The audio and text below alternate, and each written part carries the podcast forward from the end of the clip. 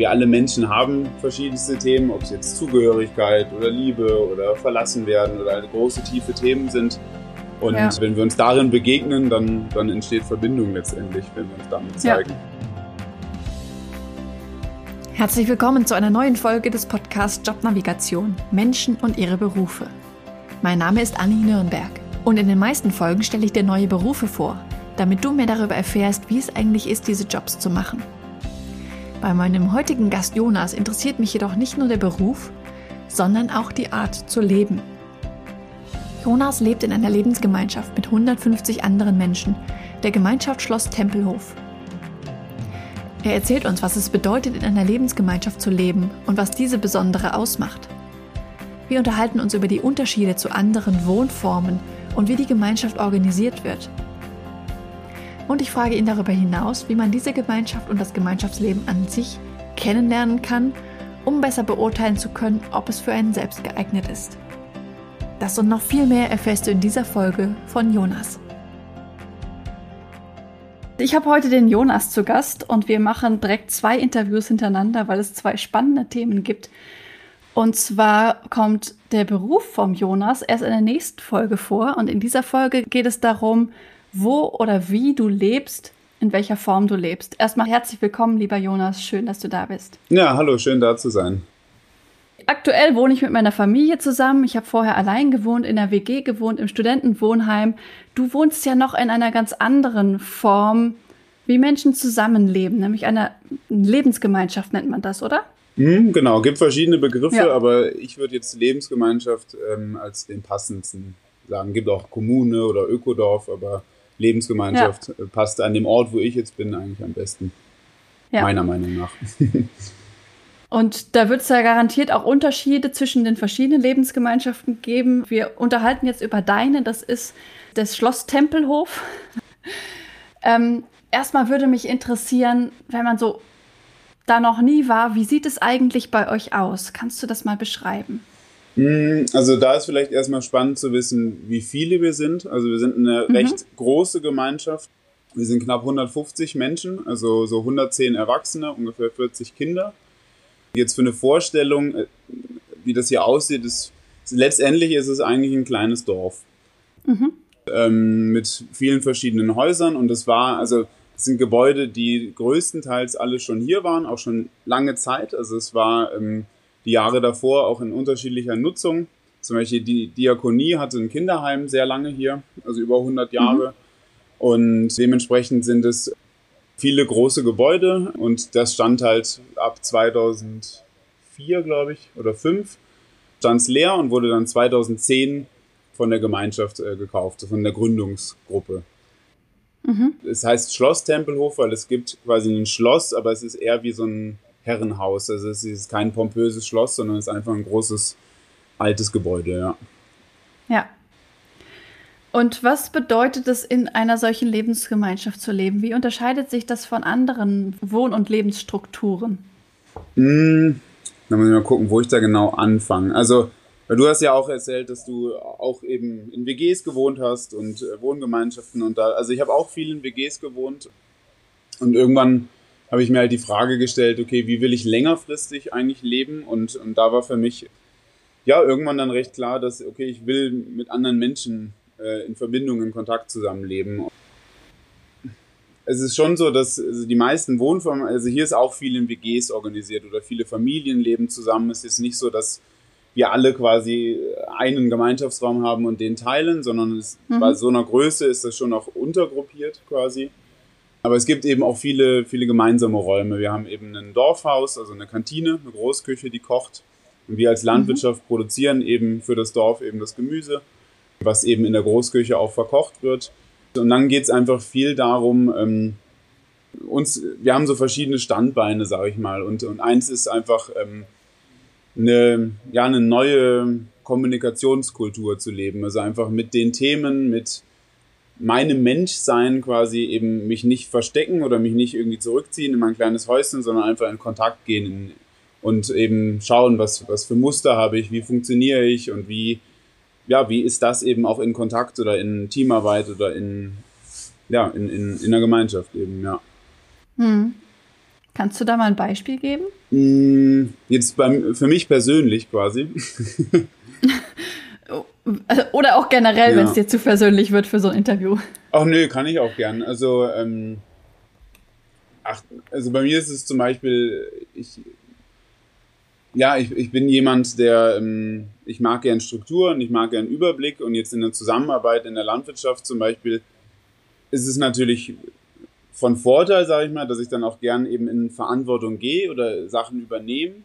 Aber das ist natürlich auch eine Rolle, die ich quasi dann, dann einnehme. Und wenn dann andere Menschen auch in der Gärtnerei zum Beispiel sind, die auch sowas machen, dann kann es natürlich sein, dass mich das dann triggert. Also, mhm. und da aber dann einfach, also nicht meinen Film fahren, sondern eben über so, also einfach Konflikte in die Mitte nehmen, Auseinandersetzungen in die Mitte nehmen und äh, darüber einfach in Kontakt sein.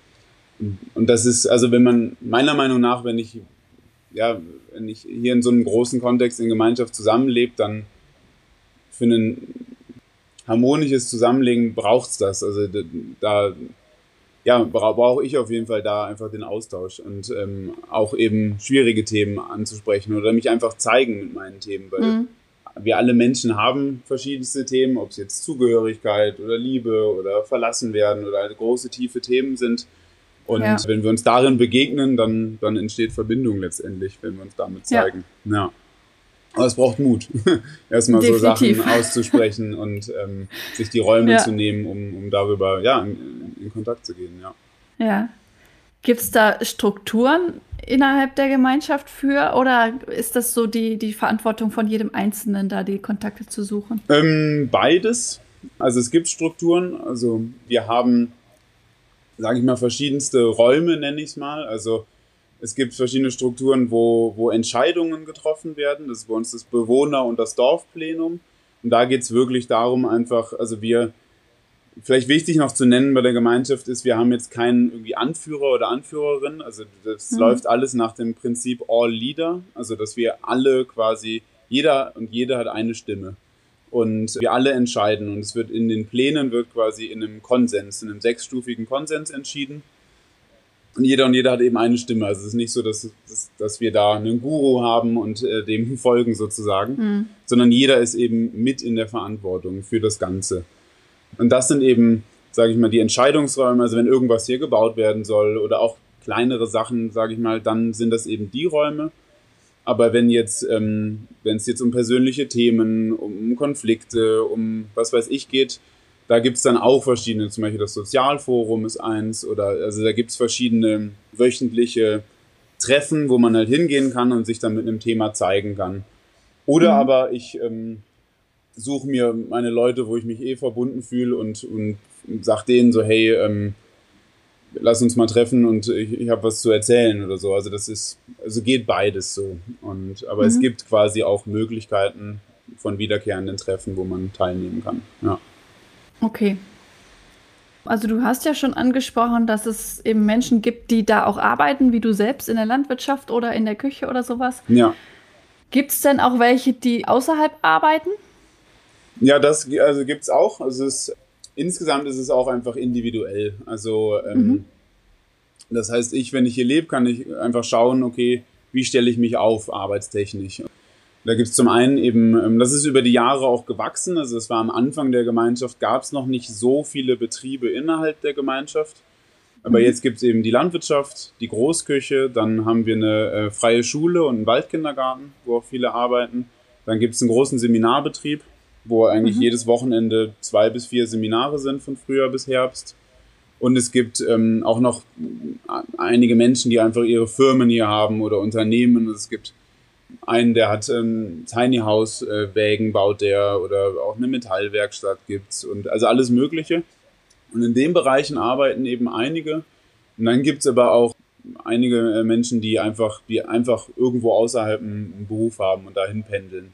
Oder halt Leute, die quasi eher, sag ich mal, im Seminarbereich angesiedelt sind und halt blockweise auch unterwegs sind und, und Coachings mhm. und Seminare geben, ob das jetzt ja, da geht ist auch ein bisschen was Richtung Gemeinschaftsbildung und ähm, aber sind Leute unterschiedlich aufgestellt, also ist vieles. Aber ich würde sagen, mittlerweile bin mir nicht ganz sicher, aber ich würde gerade mal behaupten, dass so 50 bis 60 Prozent mittlerweile eigentlich hier am Platz arbeiten.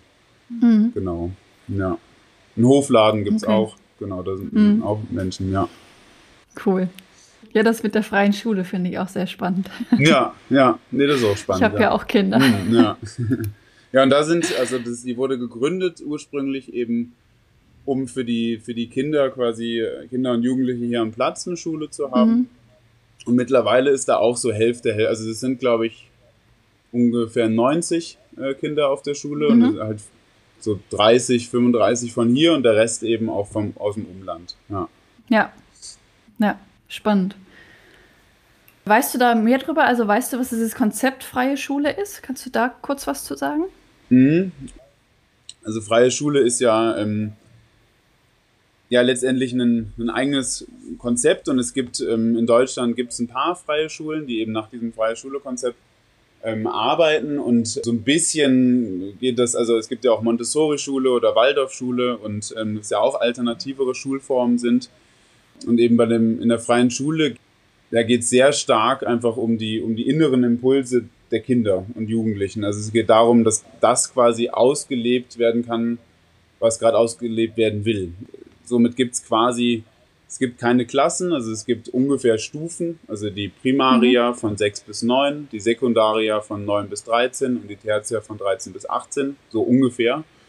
Und es gibt auch keine, es gibt keine Unterrichtsstunden, also es, dabei, es wird viel mit vorbereiteter Umgebung äh, gearbeitet, dass eigentlich für die verschiedenen Altersstufen entsprechende Räume da sind. Also dass ein Werkelraum ist, ein Bastelraum, eine Turnhalle, und auch Räume, wo, wo verschiedene Lehrmaterialien da sind, also dann Mathe und Deutsch und so weiter. Und dann ähm, wird da auch nicht von Lehrern und Lehrerinnen gesprochen, sondern von Lernbegleitern und Lernbegleiterinnen. Mhm. Also ist oft so, wenn ich das so erzähle, dann, dann ähm, haben Menschen auch den Eindruck, boah, die, okay, dann sind die da völlig alleingelassen, die Kinder. Also so ist es nicht. Also da sind ähm, viele Erwachsene eben mit bei, die quasi den Raum halten und die den, den Rahmen halten und mit dabei sind aber ähm, eben ja viel eher den Raum halten und jetzt nicht sagen, heute machen wir jetzt eine Stunde das und das und ihr müsst es ja. jetzt machen, sondern ja. da es wird eher mit Angeboten gearbeitet, also dass dann quasi das dann auch ein Wochenplan äh, zum Beispiel hängt und da sind dann verschiedene Angebote, zum Beispiel Angebot mhm. Mathe oder Angebot Schmieden oder Angebot Bogenschießen oder was auch immer. Und da können aber dann, da können dann zehn sein, aber da kann auch niemand hinkommen. Also das ist mhm. da ein bisschen ja, ist eben da eine freie Entscheidung und es geht, also für mich, also ich, ich meine, ich bin jetzt da nicht im Schulgeschehen, aber wie ich so vom Außen mitkriege, geht es einfach sehr stark um, um Eigenverantwortung. Also darum, mhm. dass, dass jedes Kind jeden Tag quasi dann überlegen muss, okay, worauf habe ich denn jetzt wirklich Lust und was will ich denn wirklich machen? Und dann dadurch die Auseinandersetzung ja, mit mir selbst entsteht und dass ich nicht nur, okay, ich gehe da hin und höre mir sechs Stunden irgendwas an, wo ich eigentlich gar keine Lust ja. zu habe, sondern was will ich denn machen? Und, und, und da ist immer wieder schon spürbar, wenn, ja, wenn dann irgendwann vielleicht, und das ist auch mit den verschiedenen Altersstufen, wenn dann ein anderes Kind schon, schon irgendwie lesen kann und dann ein Kind, was ein bisschen jünger ist, kriegt das mit und findet es dann vielleicht total spannend und will sich dann eben auch vertiefen ins Lesen. Aber es geht ja. ähm, viel um Eigenverantwortung und auch um, um Vertrauen von den Erwachsenen, dass jedes Kind seine individuelle Geschwindigkeit hat. Und ja. Genau, und das ist auch, glaube ich, eine ganz schöne Aufgabe, weil wir sind ja alle anders sozialisiert und aufgewachsen. So Thema mit, lernt mein Kind auch lesen und schreiben, da sind schon auf jeden Fall Ängste dann auch da. Ja. ja. Ich finde das als so als Berufscoach auch ein spannendes Konzept, weil die Kinder ja, also die wissen ja eigentlich, was sie gerne machen. Mhm. Und in der klassischen, klassischen Schule wird das halt manchmal eher unterdrückt und in so einer Schulform können die das halt äh, weiterhin frei ausleben. Und das genau, heißt, ist, ja. meine Vermutung ist, dass dann auch hinterher die Berufswahl leichter ist, als diejenigen, die dann mit dem Abitur das erste Mal wirklich entscheiden müssen, was sie gerne machen möchten. Ja, also auf jeden Fall mehr Erfahrung da in, im Entscheiden. Ja, ja. ja definitiv. ja. Ja, und was eben aber auch wichtig ist, es wird trotzdem die ganze Zeit begleitet. Also es, wenn jetzt, mhm. sagen wir mal, jemand monatelang immer nur Fußball spielt und also und dann ist quasi klar, okay, irgendwie wäre es gut. Also dann, dann ist schon da eine enge Begleitung da und auch so, dann werden Impulse gegeben, so hey, wollen wir nicht mehr in die Richtung was machen und wie sieht's denn da aus? Also da ähm, wird jetzt wird jetzt kein Kind allein gelassen. Ja. Ja, okay. Du hast ja vorhin erzählt, dass du dich, bevor du dahin kamst, dich damit beschäftigt hast, wie du langfristig leben möchtest. Du hast dann wahrscheinlich davon erfahren und hast dich dafür interessiert, aber wie ist so dieses Prozedere von Interesse bis hin zu wirklich da leben? Mhm. Also auf eurer Webseite habe ich gesehen, dass das ein ganz schön längerer Prozess ist. Ja, das ist es. Und ähm, jetzt sprichst du mit, mit mir und ich bin da so ein bisschen, äh, habe da so ein bisschen eine Sonderstellung, weil ich bin jetzt gerade in diesem Annäherungsprozess, aber lebe schon über vier Jahre hier am Platz. Und das ist so, weil ich die ersten Jahre quasi über die Projektmitarbeit in der Landwirtschaft hier mhm. war. Also es ist so, dass quasi, das ist so, ein, so, so eine Ausnahme, dass Menschen, die eben hier in der Landwirtschaft arbeiten, eben auch hier am Platz leben können, auch wenn sie nicht in der Genossenschaft sind. Okay. Das nennt sich dann Projektmitarbeiter, der Status. Mhm. Und so, dass bei mir war es halt, ich bin eben in der, ähm, in, in meiner Gärtnerausbildung bin ich hergekommen und habe halt mein drittes und viertes Lehrjahr, also habe meine ähm, Ausbildung hier fertig gemacht und habe mich dann entschieden, ah, ich bleibe noch ein bisschen länger. Und weil ganz grundsätzlich hatte ich eigentlich, war eigentlich mein Plan, okay, ich bin hier jetzt äh, zwei Jahre, lerne hier die Landwirtschaft kennen, lerne Gemeinschaft kennen und äh, gründe dann ein eigenes Projekt. Mhm. Ja, bin aber über die Zeit einfach hier, ja, habe hier einfach mein Zuhause gefunden und habe mich dann entschieden, ich bleibe hier und bin dann eben jetzt in den Annäherungsprozess ähm, gegangen. Und der Annäherungsprozess ist also jetzt, ich meine, ich kenne ja alle, die Leute kennen mich alle, deswegen ist es jetzt so ein bisschen noch ein Prozedere, was abläuft, weil es halt so abläuft. Mhm. Aber ähm, ich habe jetzt nicht das Gefühl, okay, ähm, ich erfahre hier noch irgendwas, was mich total überrascht, sodass ich mich anders entscheide. Und ja, ich habe jetzt nicht das Gefühl, dass ich jetzt gerade nochmal irgendwie von verschiedenen Menschen hier besonders begutachtet werde, ob ich denn auch passe oder nicht. Die freuen sich alle, dass ich hier bleiben will. Oder viele. Ja. Genau, und so der normale Prozess ist, dass, also es gibt eben verschiedenste Seminare hier am Tempelhof. Also wenn man jetzt nur mal die Gemeinschaft kennenlernen will, gibt es eine sogenannte Gasthelferwoche. Da ist man einfach eine Woche hier und durchläuft halt verschiedene Bereiche der Gemeinschaft. Also zum Beispiel auch Landwirtschaft und Küche und kriegt so ein bisschen mit. Das ähm, kann man drei oder viermal machen. Und dann kriegt man schon mal so ein bisschen ein Gefühl und dann gibt's noch so ein Kennenlernwochenende und zwei längere Seminare. Mhm. Ähm, das GIP und das Wir, also Gemeinschaft Intensivprozess und Wir in Aktion. Und das sind ähm, einmal ein sieben- und einmal ein zehntägiges Seminar, wo es, sage ich mal, Überschriften davon ist eigentlich Persönlichkeitsentwicklung, Gruppenprozesse, Gemeinschaftsbildung, Teamdynamiken. Also ähm, mhm. es ist schon ein Ort hier, also wenn, wenn ich starke Widerstände habe, mich mit mir selber auseinanderzusetzen, dann bin ich hier falsch. Das denke ich mir.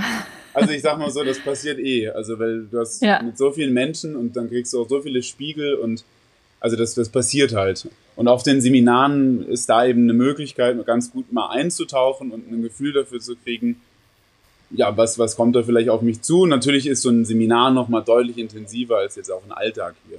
Mhm. Weil da sind ja dann jeden Tag ganz viele ähm, verschiedene Übungen und Werkzeuge lernt man da kennen. Und wenn man quasi die Seminare, also wenn man das alles hat, dann kann man eben, dann wäre das nächste, wäre quasi die Annäherung. Und das geht ein Jahr. Und das ist letztendlich so ein bisschen also wie Probewohnen. Also dass man ähm, mhm. einfach ein Jahr Probe wohnt, dann auch im besten Fall herzieht. Gibt auch Fälle, wo das, wo die Leute noch außerhalb wohnen, macht aber eigentlich nicht so viel Sinn. Ja.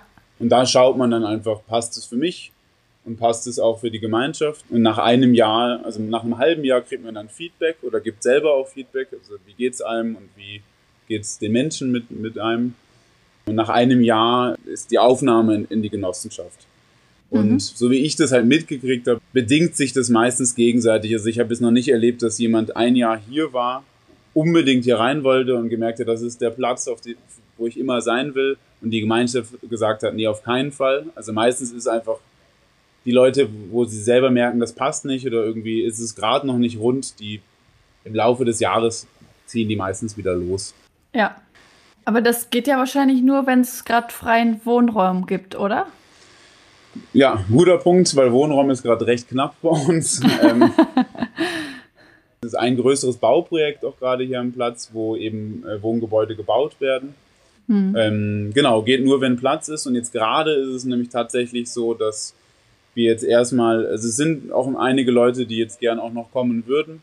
Und da haben wir aber jetzt kommuniziert, hey, wir, ja, wir brauchen erstmal Wohnraum. Also es macht jetzt gerade keinen Sinn, äh, noch mehr Menschen aufzunehmen. Im Laufe des Jahres und vor allem nächstes Jahr wird da viel passieren in die Richtung, ja. Ja. Genau. Und wie läuft das dann finanziell? Also man kennt ja das Übliche, dass man Miete zahlt. Das ist bei euch aber nicht so, oder? Doch, ist auch so. Also es ist so, dass quasi, ähm, wenn ich, es gibt verschiedene Rechtsformen hier am Platz, aber die Hauptrechtsform ist die Genossenschaft. Und zum Beispiel die Gärtnerei oder auch die Küche sind Betriebe der Genossenschaft. Mhm. Und wenn ich jetzt in die Genossenschaft einsteige, dann zahle ich eine Genossenschaftseinlage.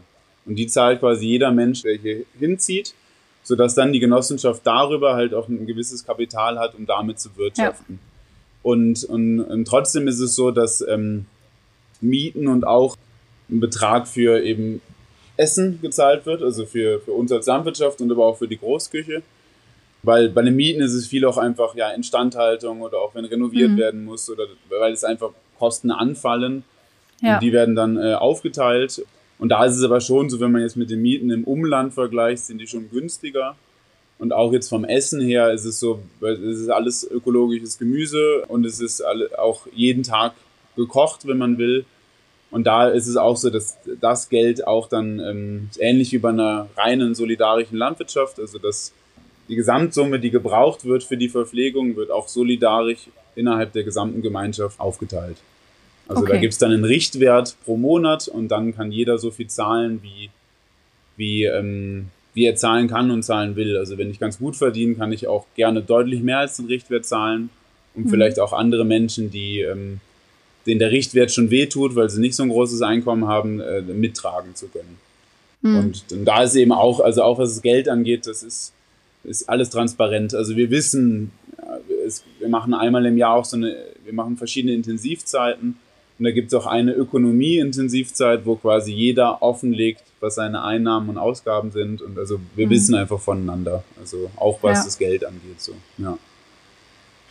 Finde ich auch sehr schön und verbindend, weil es ist ja in Deutschland wirklich nicht gang und gäbe, dass man von anderen weiß, was sie verdienen. Total, das ja. ist ein ziemlich tabuisiertes Thema so, ne? Das ja. über Geld spricht man nicht oder was, was für Sprüche es da gibt. Und wir merken auch, also jedes Jahr, wenn, also es ist ein heikles Thema auch, also weil da ganz viel dranhängt. Also Scham oder irgendwie mhm. Sicherheit oder also alles Mögliche. Also da ähm, und es ist gut, das in die Mitte zu nehmen, aber es ähm, braucht auch da Achtsamkeit und ähm, ja. Also ist ja. kein einfaches Thema, aber es wird von Jahr zu Jahr einfacher, sag ich mal so, wenn man da dran bleibt. Ja, mhm. ja finde ich sehr beeindruckend, wie ihr zusammenlebt. Also ich habe sogar selber schon auch mal nach äh, Kennenlernwochenenden und sowas mhm. geguckt, mhm. aber Ihr habt ja in nächster Zeit, glaube ich, jetzt nur noch eins und das passte terminlich hm. nicht. Ja. Naja, mal gucken. Ja, aber sonst glaube ich, Vielleicht komme ich auch mal vorbei. Drei oder vier pro Jahr, ja. Ja. Es gibt auch so ein Infocafé, das ist immer sonntags, aber ähm, mhm. wenn man jetzt längere Anreise hat, dann macht es ja, ja. Sinn, auch ein Wochenende da zu sein. Ja. Ja, ja finde ich spannend. Also vielleicht lebe ich ja auch irgendwann mal in der Gemeinschaft. mal schauen. Ja. Vielen Dank schon mal für die Einsicht, die du jetzt hier gegeben hast. Mhm. Wir bleiben ja jetzt noch dran. Also für diese Folge ist es zu Ende. Wir sprechen jetzt für die nächste Folge noch über deine Arbeit als Gärtner. Mhm. Das war eine weitere Folge des Podcasts Jobnavigation Menschen und ihre Berufe mit Anni Nürnberg.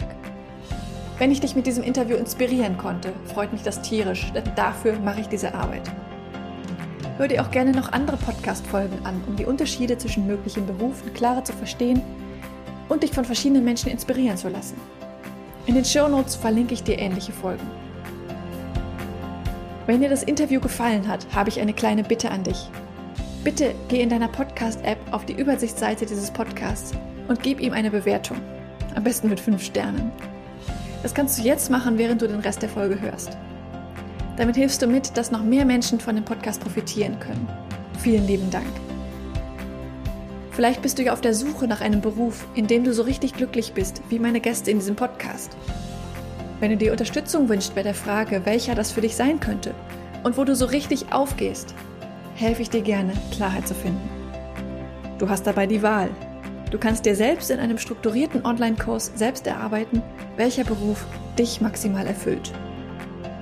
Oder du wirst von mir im Coaching an die Hand genommen und wir gehen den Weg gemeinsam. Wie ich bei beiden Varianten vorgehe, kannst du dir in Folge 100 anhören. Mehr Informationen zu meinen Angeboten findest du auf der Webseite. Sie ist in den Show Notes verlinkt. Wenn du mehr zu mir als Person erfahren möchtest, empfehle ich dir, die Folgen 10 und 20 anzuhören. Dort erzähle ich von meinem eigenen Weg, der mich zu meinem Traumjob, nämlich dem Berufscoaching, geführt hat. Es ist so schön, einen Beruf zu haben, wo du wirklich gerne hingehst, in dem du mit Leichtigkeit erfolgreich bist, wo du deine Stärken und Talente einsetzen kannst, der dich einfach auf allen Ebenen erfüllt und glücklich macht. Ich wünsche dir von Herzen, dass du dieses Gefühl erlebst, und zwar möglichst jeden Arbeitstag. Deine Anni von Jobnavigation.